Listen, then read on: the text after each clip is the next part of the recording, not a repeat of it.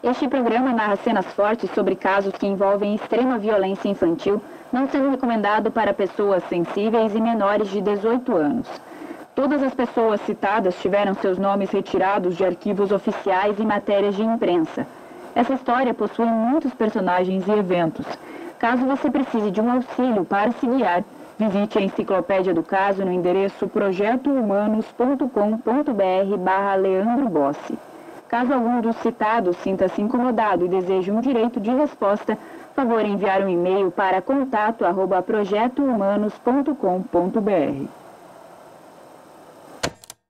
Eu sou Ivan Mizanzuki e este é o quarto episódio do Prelúdio a Leandro Bossi, uma minissérie que busca explicar um resumo de tudo o que já falamos nas temporadas anteriores. No último episódio, eu contei a história sobre como Valentina de Andrade se tornou uma suspeita no caso Leandro Bossi em 1992.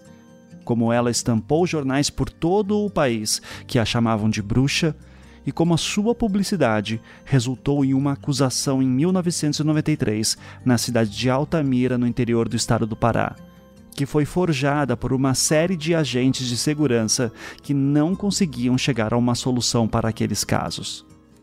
Eu contei a história dos meninos de Altamira em detalhes na temporada anterior do Projeto Humanos, que publiquei no ano de 2022. Naquele mesmo ano, em junho, a Secretaria de Segurança do Paraná realizou uma coletiva de imprensa, avisando terem novidades sobre o caso Leandro Bossi. E naquele final de tarde, 30 anos depois do seu desaparecimento, a história mudaria para sempre.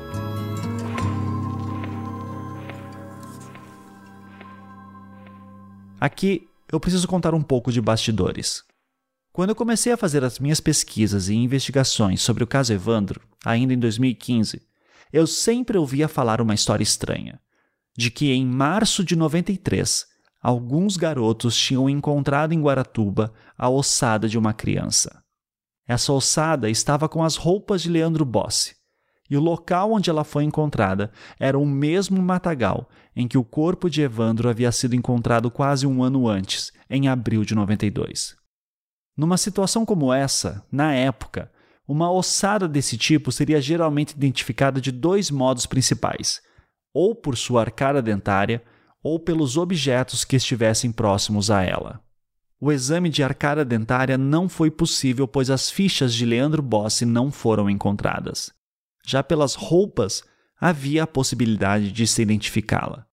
Porém, naquele ano de 93, um ano e um mês após o desaparecimento de Leandro, já havia uma nova tecnologia disponível: o exame de DNA.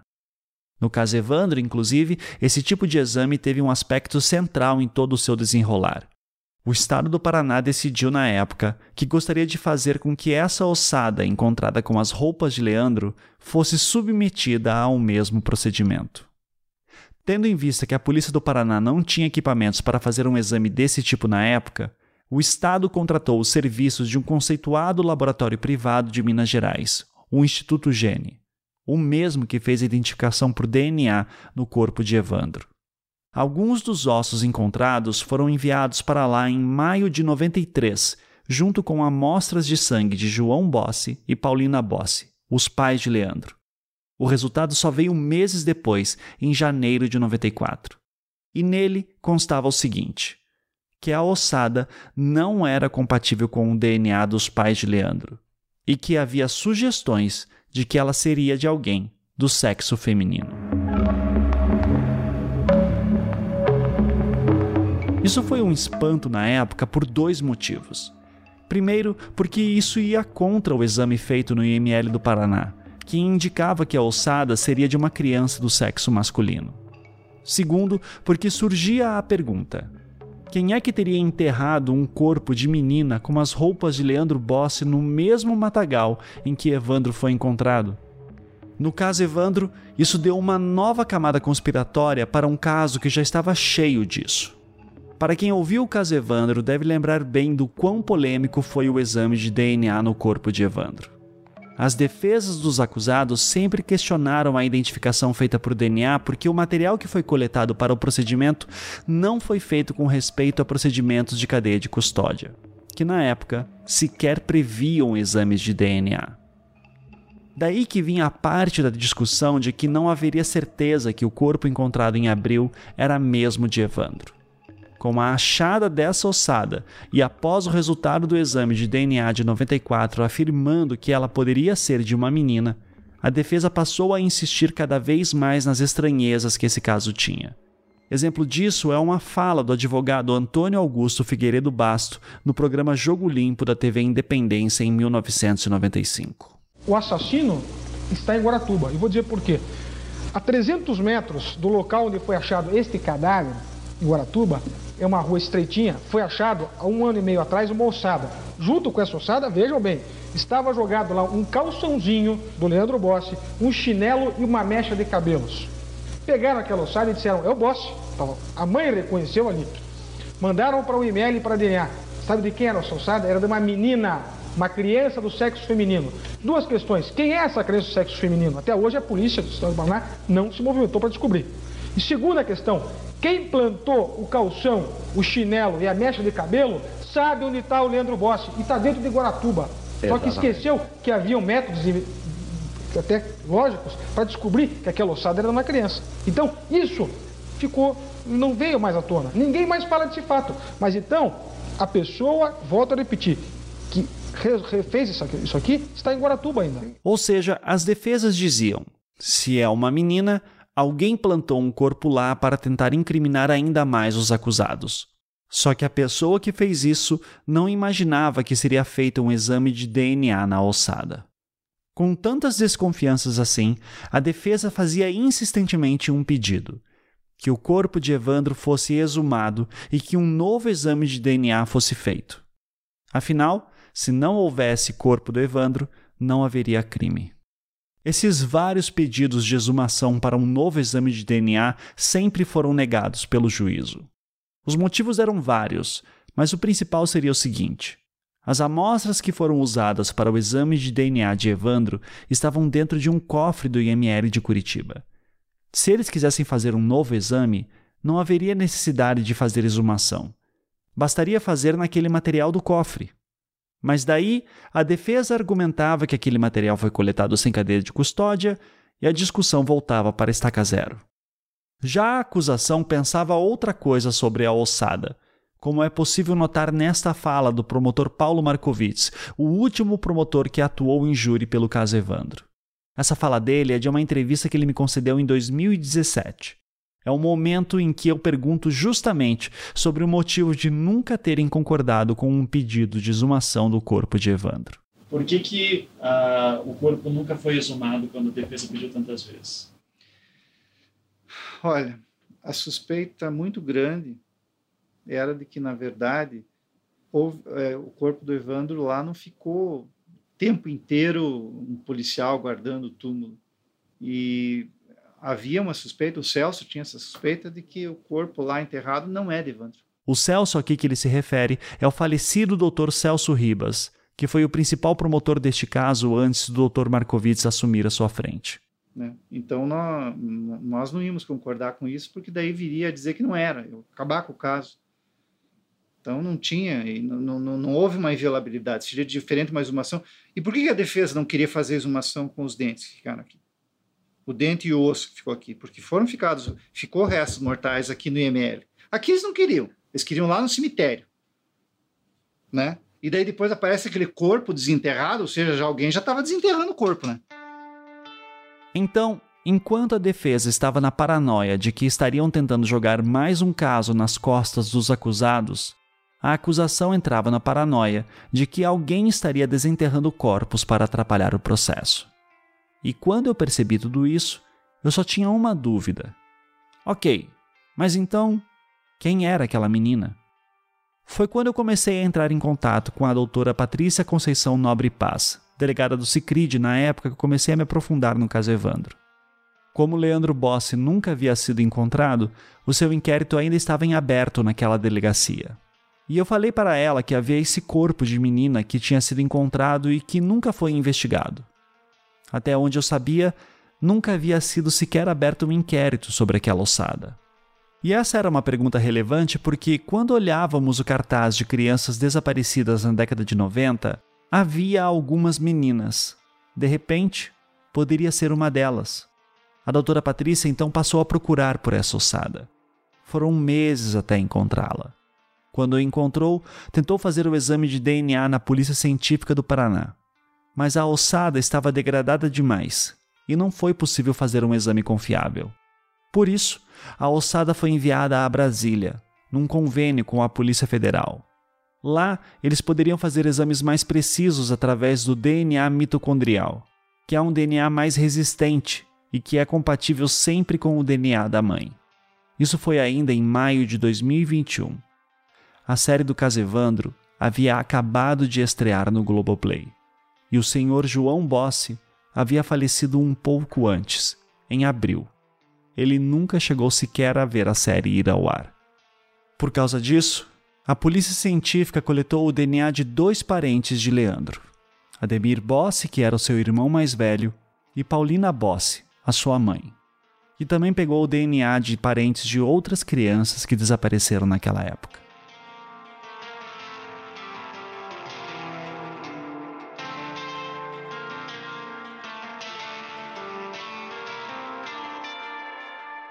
Mais de um ano se passou. Em 10 de junho de 2022, a Secretaria de Segurança do Estado do Paraná foi fazer aquela coletiva. Na mesa estava a doutora Patrícia, delegada do Cicrid, e alguns membros da Polícia Científica do Paraná. Quem começou falando foi o Dr. Wagner Mesquita, então secretário estadual da Segurança Pública do Paraná. Então, no ano passado, foram enviadas para a Polícia Federal em Brasília oito amostras ósseas que estavam na guarda da Polícia Científica relativas a pessoas desaparecidas, a crianças desaparecidas. Da mesma forma, também foi coletado material genético de três famílias, de três mães, dentre elas a mãe de Leandro Bossi. E agora tivemos um resultado positivo, fazendo o confronto de uma das amostras, indicou a compatibilidade do material genético eh, para a ossada pertencente a Leandro Bossi, compatibilidade na casa de 99,99% ,99 com o material genético coletado da sua mãe, Paulina Bossi. Isso é um avanço importante, é uma resposta que a família e a sociedade aguardam há 30 anos. Ou seja, aquela ossada de março de 93 era de Leandro Bossi. Sempre foi. Nunca existiu nenhuma menina misteriosa com as suas roupas a família Bossi passou 30 anos sem respostas, quando já poderia ter alguma. Essa ossada nunca esteve em nenhuma baía de Guaratuba. E por isso é mais uma prova de que aquelas confissões do caso Evandro são ficções que não valem nada para a verdadeira solução do caso.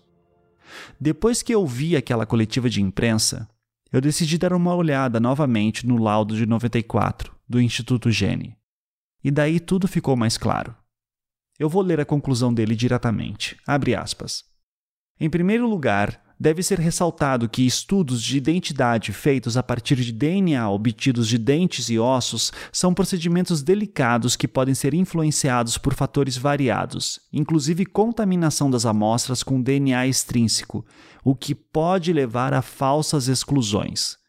No gene, são tomadas enormes precauções para evitar contaminações, inclusive com o uso de várias preparações de DNA de dentes e ossos distintos. Mesmo assim, resultados negativos, ou seja, nos quais não há correspondência entre os achados com o DNA do cadáver e o DNA das pessoas usadas como referência para a identificação, devem ser tomados com maior cautela do que resultados em que a identificação é positiva. Fecha aspas. Eu conversei com alguns especialistas em DNA para entender isso melhor. E parte disso eu já falei lá no Casevandro, nos episódios que eu me dediquei a analisar todo o processo do exame de DNA do Evandro. O resumo aqui é o seguinte: exame positivo é certeza, exame negativo pode ser contaminação. Ou ainda, o que é mais provável no caso de Leandro Bossi, pode ser degradação da amostra de DNA analisada. Afinal, o resultado do exame da década de 90 dizia que havia sugestão da ossada ser de uma menina. Isso significa que não encontraram o cromossomo Y presente apenas em seres do sexo masculino. E não encontraram, muito provavelmente, porque a amostra estava bem degradada. Falso negativo não é incomum. Falso positivo beira o impossível.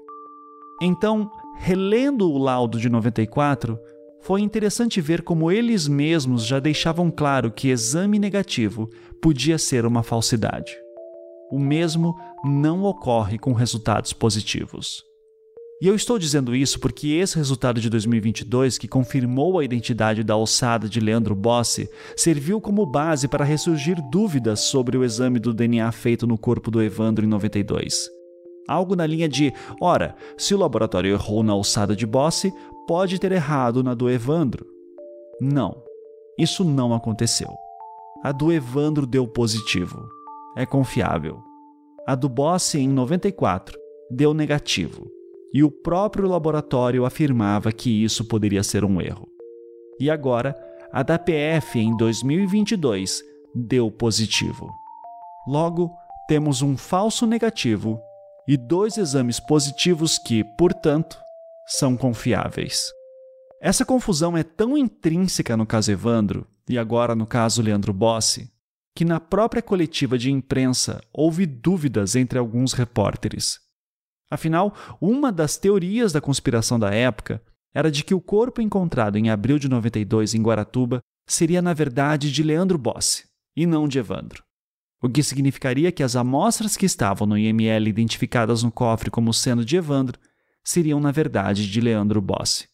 Por isso que o repórter Marcelo Rocha, da RPC, afiliada da Globo do Paraná, fez a seguinte pergunta naquela coletiva de imprensa de junho de 2022. Oi, boa tarde, Marcelo Rocha, da RPC. Fazer a pergunta à mesa, uma coisa que não me ficou clara, é, ou talvez eu tenha perdido, essa ossada que estava em poder das autoridades da segurança pública e que foi enviada para exame é a ossada que foi encontrada no bairro Carvoeiro, do lado do, do corpo do Evandro, na época das investigações, ou é, não, é uma ossada diferente dessa? Que ossada é essa? Onde ela estava? Marcelo, a polícia científica ela mantinha amostras, né? Uma dessas amostras era da ossada do menino Leandro Bossi, ou aquela ossada que se supunha talvez ser, né? Mas essa que eu me referi na pergunta, secretário? Desculpa ossada ao lado da ossada do Evandro. É, ela, foi, ela foi recolhida na época. Então, eu gostaria só de deixar bem claro assim, que o trabalho do CICRID ele é voltado à localização de pessoas desaparecidas. Em relação à materialidade e autoria da morte ocorrida há 30 anos atrás, a Polícia Civil, nesse momento, está solicitando cópia do inquérito de 30 anos atrás, que a informação que nós temos é que ele está arquivada pelo Ministério Público de Guaratuba. A Polícia Civil está diligenciando nesse sentido, nesse momento, para receber cópia para ver que impacto o trabalho do Ciclid tem no trabalho de investigação da morte é, é, do menino Leandro Bossi. Então, deixando bem claro, o objetivo nesse momento é o trabalho do Ciclid, que é uma delegacia especializada na localização de pessoas desaparecidas. E esse caso de desaparecimento, ele é resolvido com o resultado positivo do DNA. Não, tudo bem, secretário. O que a gente quer saber é o seguinte, que eu pelo menos quero saber é o seguinte, a ossada estava em poder das autoridades de segurança. Ela foi em algum momento encaminhada para esse exame que constatou que ela é compatível com a mãe do Leandro. Esta ossada, antes de estar com as autoridades de segurança, estava onde? Quem recolheu? Onde ela estava? Essa, todos os restos, todo o material, o que é coletado, ele fica por custódia da polícia científica. Onde a ossada foi coletada? Em que região Então, isso é, onde foi coletado é um auto de arrecadação feito naquele inquérito. Tá, é, são situações diferentes. A arrecadação foi feita dentro do inquérito da, do homicídio, há 30 anos atrás, que consta do inquérito. Eu não tenho como adiantar um, é, uma informação que consta do inquérito de 30 anos atrás. Então, primeiro, Primeiro, nós estamos dando o trabalho, o objetivo aqui é finalizar o trabalho da criança desaparecida. Agora, nós vamos solicitar o acesso ao inquérito da morte, em que aí sim você vai ter o laudo de arrecadação, o laudo de perícia que foi feita no local de morte. Essas informações vão estar naquele inquérito de 30 anos atrás, que estão arquivados no Ministério Público. Então, eu só vou ter condição de responder essa pergunta quando tiver acesso ao inquérito. Então, hoje, nós não sabemos onde é que vai ser trazida depois da análise do inquérito a que o senhor se refere, é isso? Essa informação, ela consta do inquérito policial da morte do menino Leandro Bossi, que está arquivado há 30 anos no Ministério Público em Guaratuba. Então, essa resposta, a pergunta foi, que foi feita vai ser respondida com base na, no inquérito que nós vamos solicitamos o acesso agora. Ao meu ver, esse foi o grande problema daquela coletiva de imprensa. Sim, era importante falar à população que houve uma identificação 30 anos depois, num caso tão conhecido do Paraná. Por outro lado, com exceção da doutora Patrícia, ninguém entendia muito bem o caso. O secretário Wagner Mesquita não soube responder ao repórter da onde vinha aquela ossada. Só conseguiu responder: estava no IML e agora a gente vai ver o inquérito, que está arquivado, para ver o que fazer. Então, esclarecendo de uma vez por todas. Essa ossada examinada era a de que se achava que era uma menina. As amostras da ossada de Leandro Bossi permaneceram num cofre do IML do Paraná, com muita gente achando que era de uma menina não identificada e que nunca teve um inquérito próprio aberto. As amostras dessa ossada foram ignoradas nessas três décadas que se passaram. As amostras de Evandro Ramos Caetano estão em um outro cofre até hoje, também no IML do Paraná. São duas ossadas diferentes. Leandro Bossi, desaparecido em 15 de fevereiro de 1992, está morto. Evandro Ramos Caetano, desaparecido em 6 de abril de 1992, dois meses depois de Leandro, está morto. O corpo de Evandro foi encontrado primeiro. Ele foi encontrado cinco dias após ter desaparecido, no dia 11 de abril de 92. A ossada de Leandro foi encontrada 13 meses depois dele desaparecer, no dia 4 de março de 1993. Mas só foi devidamente identificada em junho de 2022, mais de 30 anos após ele ter desaparecido. Os dois meninos eram loiros, olhos claros, tinham idades próximas e foram encontrados no mesmo matagal, cerca de 300 a 400 metros de distância um do outro. Eu achava que meu trabalho em Guaratuba já estava encerrado. Eu achava que não havia mais nada para eu descobrir. E eu preciso confessar que essa identificação foi muito dura para mim. Apesar de achar que era uma possibilidade remota, eu queria acreditar que Leandro Bossi poderia estar vivo. Essa esperança se foi naquele mês de junho de 2022. E foi mais doloroso ainda saber que o senhor João Bossi não pôde ter ao menos essa resposta que ele sempre quis ter. Eu não conseguia deixar de lembrar da conversa que eu tive com ele no ano de 2017. Eu gostaria, órgãos competentes, criem vergonha na cara, me perdoem, mas são 25 anos de espera, não é 25 dias. Me derem uma resposta. Está morto? Aonde? Como? Eu vou dormir em paz. Mas essa resposta eu quero. Pode vir Polícia Federal, pode vir Interpol. Eu não tenho medo de ninguém. Eu só quero a minha resposta. Teu filho está tal lugar ou está morto. Acabou. Nessa conversa estava presente também Ademir Bossi, o seu filho mais velho? Olha, nós estamos, estamos querendo aguardar a resposta, que alguém, alguém seja, tenha um pouquinho de consciência, aguarde, é, dê, dê, a resposta para nós, aonde é que esteja o Leandro. Se vocês pegaram qualquer coisa, ligue lá para a polícia. Olha, foi tal lugar, o Leandro Bossi foi, desapareceu tal lugar, ó, tá tal lugar, tá vivo, tá morto. Por favor, tenha consciência, gente. Poxa, é uma, é uma vida, é uma vida, é um ser humano, não foi jogado no lixo. É a nossa família, é nosso sentimento que estamos aguardando, estamos esperando com alguma resposta. Eu acho que, por favor, tenha piedade vocês, que um dia vocês vão também sofrer. Seja vocês amanhã, viva depois, amanhã, nós não vamos estar mais aqui em terra. Um dia nós vamos morrer. Nós vamos morrer, nós não vamos ficar a vida para a vida inteira.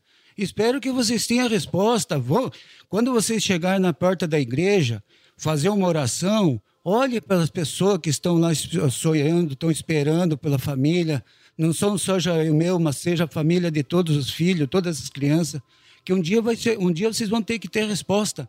E nós aguardamos nossa resposta do Leandro Bossi. Por favor, tem a minha mãe que está triste, a minha mãe também está acabada, o meu pai está acabado, a minha família está acabada, foi acabada a nossa família. Por favor, tenha piedade. Se não quiser ligar, não, não quer falar meu nome, não quer falar nome de ninguém, não falamos nome de ninguém.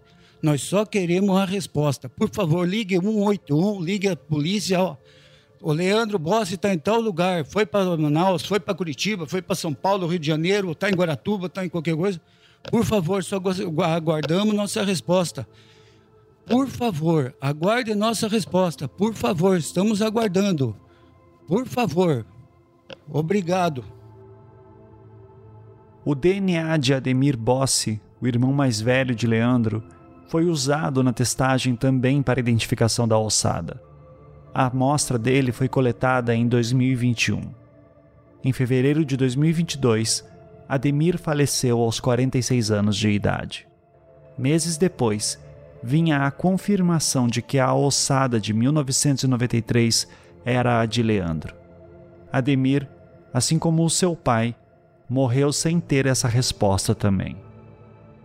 E foi assim que, nesse ano de 2022, Paulina Bossi perdeu os seus dois únicos filhos.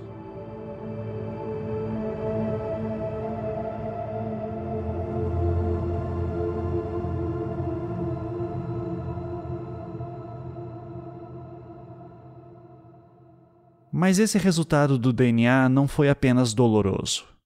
Essa identificação acabou também me deixando intrigado.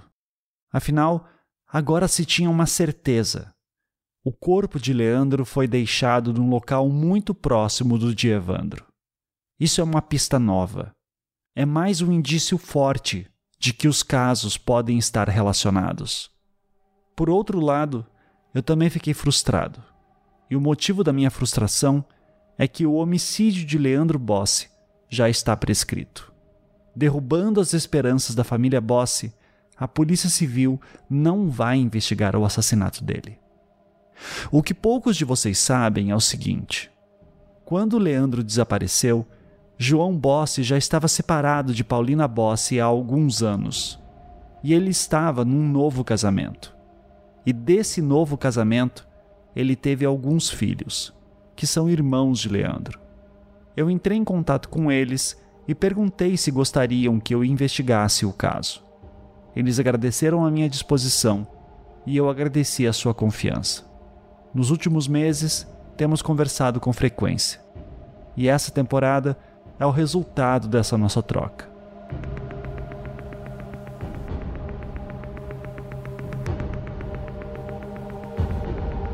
Se você ou alguém que você conhece está passando por uma situação de desaparecimento de algum amigo, conhecido, vizinho ou familiar, eu peço que preste atenção nas seguintes informações.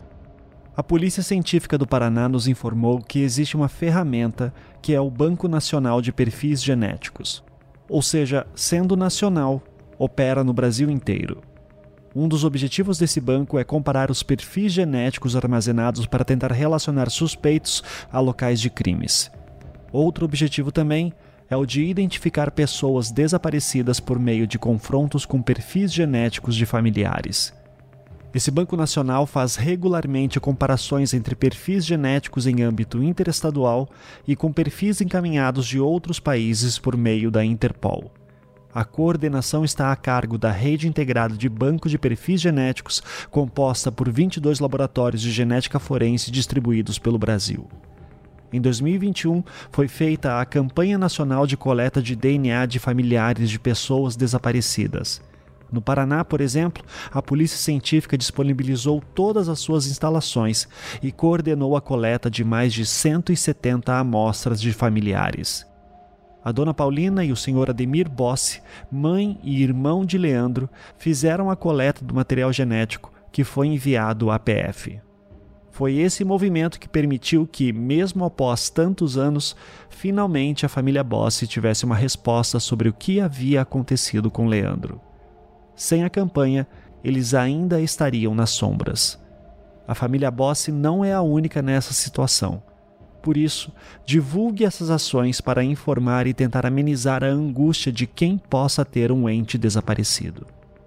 Para saber mais detalhes sobre a campanha, como é o procedimento, quem pode participar e outras dúvidas frequentes, a população pode acessar o site do Ministério da Justiça e Segurança Pública. Lá há também os endereços das unidades da Polícia Científica do Brasil aptas a realizarem a coleta do material genético. No post deste episódio, nós incluímos o link direto para vocês poderem acessar. Desde que a série do caso Evandro foi ao ar em 2021 no Globoplay, os membros da família Bossi lançaram uma campanha. Onde está Leandro Bossi? Essa hashtag inundou diversas timelines das redes sociais e mostrou que muita, muita gente se importava com a sua história.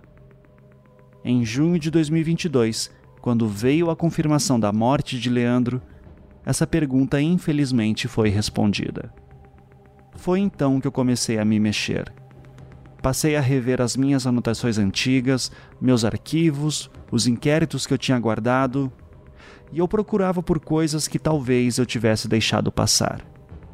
E foi nesse esforço que a pergunta que a família Boss lançava nas redes sociais adquiriu um sentido mais profundo.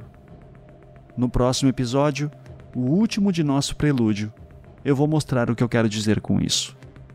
Aqui, no Projeto Humanos, Prelúdio a Leandro Bossi.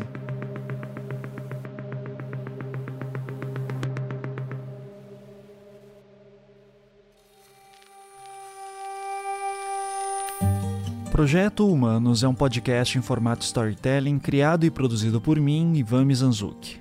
Essa temporada é um podcast Globoplay produzido pelo Estúdio 42 e com a colaboração de várias pessoas. Aqui vão os nomes de algumas delas. Roteiro, narração e direção por mim, Ivan Mizanzuki. Pesquisa e apuração, Natália Filipim.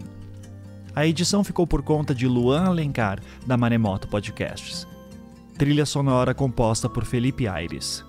Marina Sequinel é a responsável pelas decupagens, transcrições e produção da enciclopédia sobre o caso.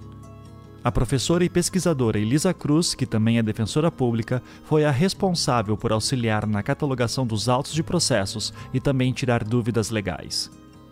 Breno Antunes, Mavi Brusamolim e Raíssa Micheluzzi auxiliaram nas pesquisas por matérias em jornais impressos. Aniele Casagrande resolveu todos os inúmeros pepinos no site projetohumanos.com.br, que eu recomendo que você visite para ter acesso a mais informações. A arte da temporada foi produzida pela equipe de arte do Globoplay. E falando em Globo, aqui vai a lista de pessoas que tornaram essa temporada possível. Equipe Estratégia Cross, Leonardo Relau. Especialista de Estratégia Cross, Álvaro Danizini e Daniele Guedes. Gerente de Estratégia Cross, Gabriela Trigueiro. Head de Portfólio, Governança e Social, Eliseu Barreira. Equipe Marketing, Ana Santos Coelho. Coordenadora de Marketing, Cristina Rabassa. Gerente de Marketing, Silvia Marques. Equipe de Criação, Juan Gonçalves. Gerente de Criação, João Ribeiro. Head de Marketing, Tiago Lessa. Head de Globoplay, Tereza Pena. Equipe de Gestão Executiva de Produção, Graciele Oliveira e William de Abreu. Coordenação de Gestão Executiva da Produção, Patrícia Santos. Gerência de Gestão Executiva da Produção, Renata Gentil.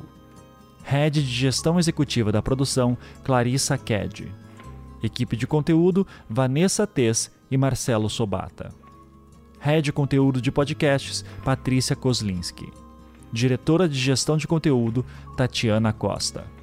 Diretor-Geral de Produtos Digitais e Canais Pagos, Eric Bretas. Até a próxima.